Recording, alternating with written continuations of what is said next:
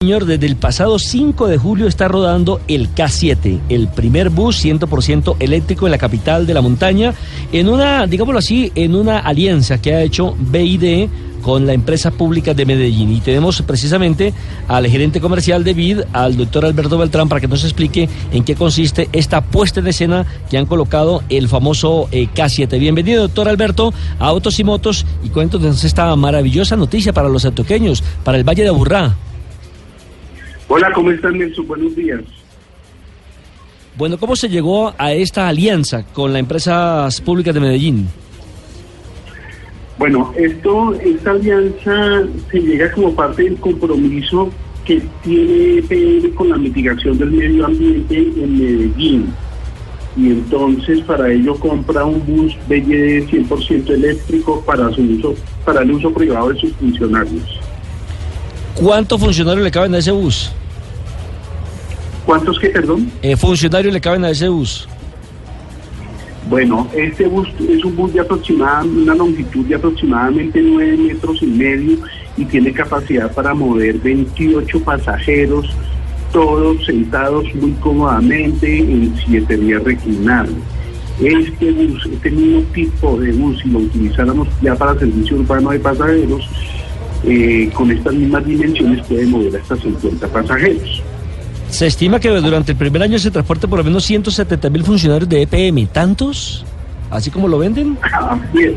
Así es porque es que el bus está haciendo unos recorridos diarios como cualquier vehículo de servicio de transporte urbano de pasajeros, de transporte público de pasajeros, entonces arranca unos recorridos desde las 5 y 40 de la mañana y terminan casi a las 6 y 30 y son, son circuitos constantes, circulares, eh, moviendo a todos los funcionarios de EPM hacia las estaciones de Alpujarra, exposiciones, eh, vuelve al edificio, eh, pasa nuevamente por Amador, bueno, en fin, tienen circuitos todo el día moviendo a todos estos empleados, entonces por eso más o menos se estima que son 170 mil pasajes que va a mover durante todo este periodo.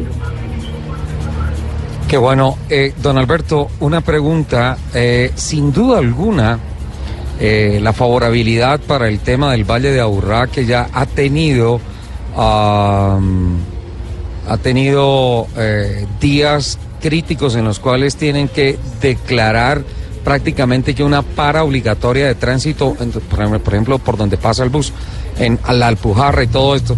Eh, este, este primer bus eléctrico 100% que empieza a mover funcionarios públicos, que empieza a generar una alternativa eh, interesante en, una de las, en la ciudad de emprendimiento por excelencia en el mundo, eh, ¿tiene algún costo en particular o es un programa piloto o, obedece solamente a un tema publicitario, promocional en particular? ¿Qué detalles al respecto, eh, además de los beneficios de la contaminación, de la, de la baja contaminación, de cero contaminación, pues en el momento de la locomoción, arrastra este bus?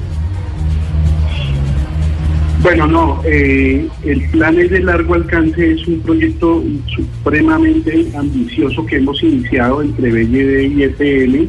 Eh, pues ellos de hecho incluso ya visitaron nuestras fábricas en, en China. Y por otro lado, pues se busca también como incentivar y motivar a todos los operadores de transporte público masivo que hay en la ciudad de Medellín. Nosotros vemos que Medellín tiene una iniciativa muy fuerte eh, con respecto al respecto eh, con respecto al medio ambiente y de hecho hace algunos años ya Metro de Medellín dio un paso importante en comprar eh, luces a gas. Este proyecto con EPN incluso involucra, más adelante lo contaremos, involucra también a Metro de Medellín. ¿Qué se busca con este piloto que estamos arrancando? Como les comentaba hace un momento, motivar a todos los transportistas. Decirles, mire, eh, el bus eléctrico sí sube por, por las pendientes que tiene Medellín, ya está suficientemente probado este bus pro EPM, atiende la mayoría de las pendientes que tiene la ciudad y no es, deja de ser un mito, porque es que en realidad el mito que hay en, en, en el medio es que los eléctricos suben o no suben. Eh, si tiene fuerza o no tiene fuerza. Entonces, son que estamos venciendo en este momento con esta apuesta que estamos haciendo con pero, pero, ese piloto viene haberlo hecho. De... Eh, ese piloto, eh, Rich, ese piloto viene haberlo hecho en Manizales. Ya, oh, claro, claro. No, y la, subida por las palmas y todo eso es bravísimo. La subida por las palmas, ya, las, ya hicimos todas las pruebas desde ascenso por las palmas. Hace 15 días con un grupo de colegas de ustedes hicimos una, una prueba, una muestra y atendió muy bien todo, todas las palmas hasta el mirador. Subimos, fuimos hasta el mirador. Don Alberto, ¿y en, y en términos de autonomía, por cada recarga? Eh, somos excelentes, somos excelentes y tenemos unas diferencias en nuestra plataforma tecnológica de baterías. Quiero comentarles que nuestra fábrica nace como fabricante de baterías en el mundo. Al día de hoy somos proveedores del 25% del mercado mundial de baterías. Esa experiencia de fabricación de baterías es la que trajimos al transporte. Las baterías nuestras son, podemos decir que somos únicos en el mercado con las baterías.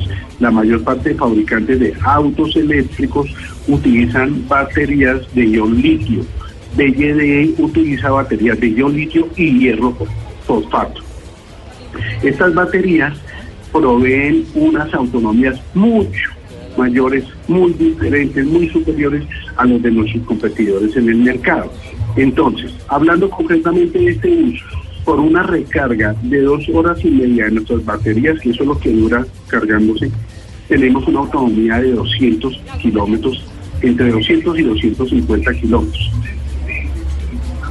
250 kilómetros. Sí, siempre, siempre es alto. Eh, eh, ya empezamos a hablar de un de un kilometraje eh, muy parecido a, a, un full o tres cuartos de full de combustible fósil. Eso ya son cifras bastante positivas para el mercado. Súper positivas. Mira, en el estudio, yo llevo dos años ascendiendo a Medellín. En los, en los estudios que hemos hecho, un bus de servicio público de Medellín máximo llega a 190, 210 kilómetros por día. Sí. Es decir, que tiene la carga suficiente para operar todo el día sin ningún problema. Sin ningún problema y especialmente lo que mencionaba, atendiendo las pendientes que ustedes tienen tan fuertes en Medellín, totalmente diferentes de las que tenemos en y ya hicieron el cálculo de cuánto cuesta la tanqueada entre comillas, es decir, la recarga de, de cero a full en la carga de la batería? Sí, claro, por supuesto. Mira, esos 200 kilómetros eh, con un combustible fósil como eh, puede ser el gas, como puede ser el, el diésel, pongámoslo en diésel, pongámoslo en diésel porque el gas es mucho más económico, pero dejémoslo en diésel.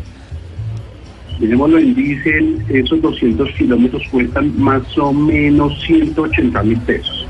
Sí. Y en electricidad cuestan 70 mil pesos. 70 mil pesos. Bueno, ahí está. Muy bien, don Alberto, muchísimas gracias. Don Nelson, creo que por factor tiempo no podemos eh, seguir en, en, esta interesante charla, pero de todas formas me parece muy, muy, muy interesante. Y otra vez, Nelson, como usted lo ha dicho siempre, aplausos a Medellín porque están innovando siempre en el tema de la movilidad. ¿ah?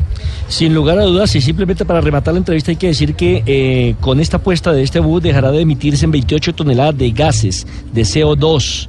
Aparte de eso, hay que decir que mm, se ahorrarán también más o menos 2.500 galones de diésel y recorrerá aproximadamente 25.000 kilómetros. Don Alberto, mil gracias. Estamos hablando con el gerente comercial de VID, Alberto Beltrán, quien ha hecho una apuesta importante en esa sociedad que ha establecido VID con las empresas públicas de Medellín. Un abrazo y muchas gracias. No, Nelson, con muchísimo gusto. Cuando se nos ofrezca, estamos dispuestos para atender cualquier inquietud adicional.